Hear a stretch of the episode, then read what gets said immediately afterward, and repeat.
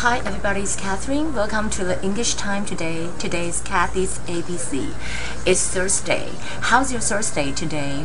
Mine is okay because I don't have any uh, recording things to do. But this morning I sent Dave and Jennifer to a camp. Actually, they're gonna stay there for two nights.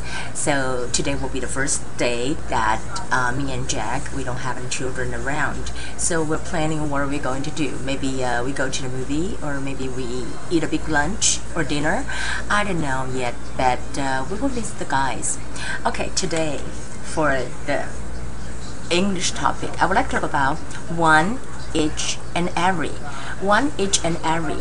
嗯、其实是有一个秘诀，只要在 of of 的后面哈，你都要写复数，就是说 child 变 children，或者说 girl 变 girls。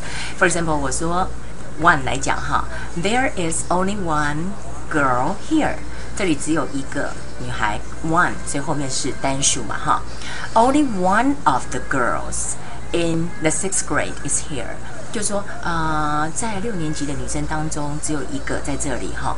那 only one，可是你看呢、one 这是 one 是是单数对不对？可是后面的这个 girl 为什么加 s 呢？因为 of one of the girls，就是说在什么当中的一个，那那个一定是复数嘛，哈，才会挑一个出来嘛。那 each 呢 ？each of each 也是一个，可是 each of of 后面一样要有复数，所以你不能用 child，你要用 children。Each of the children got a present。好，每个小孩都有一个礼物。I gave 过去式，I gave a present to each child，也就是说，each 的后面呢就是单数，可是你只要加了一个 of 的话，那把名词摆在它后面，它都要变成复数。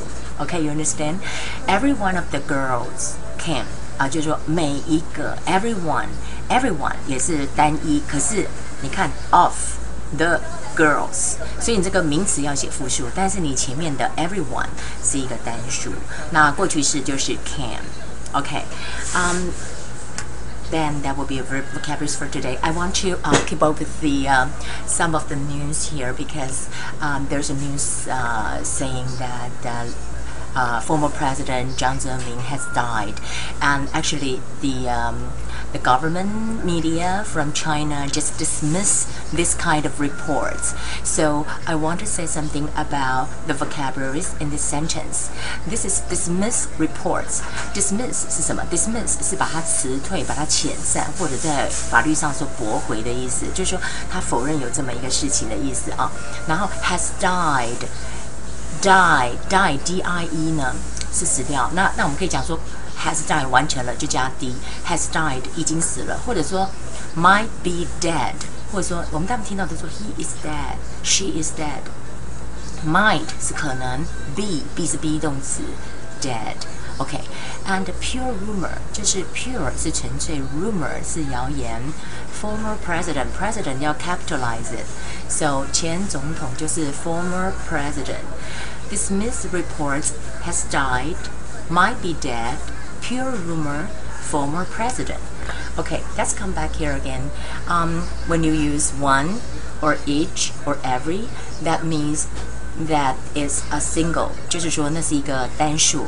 但是呢，如果你后面加一个 f，比如说 one of 什么什么，each of 什么什么，或 every of 什么什么，它后面那个名词呢就变成是复数啊。比如说 one of the girls，each of the girls，every of the girls。OK，there is only one girl，这不加 s，因为只有 one 嘛哈。 here. Only one of, of the, the girls as in the sixth grade is here. Each of the children, each of, so the homeborn child, children got a present.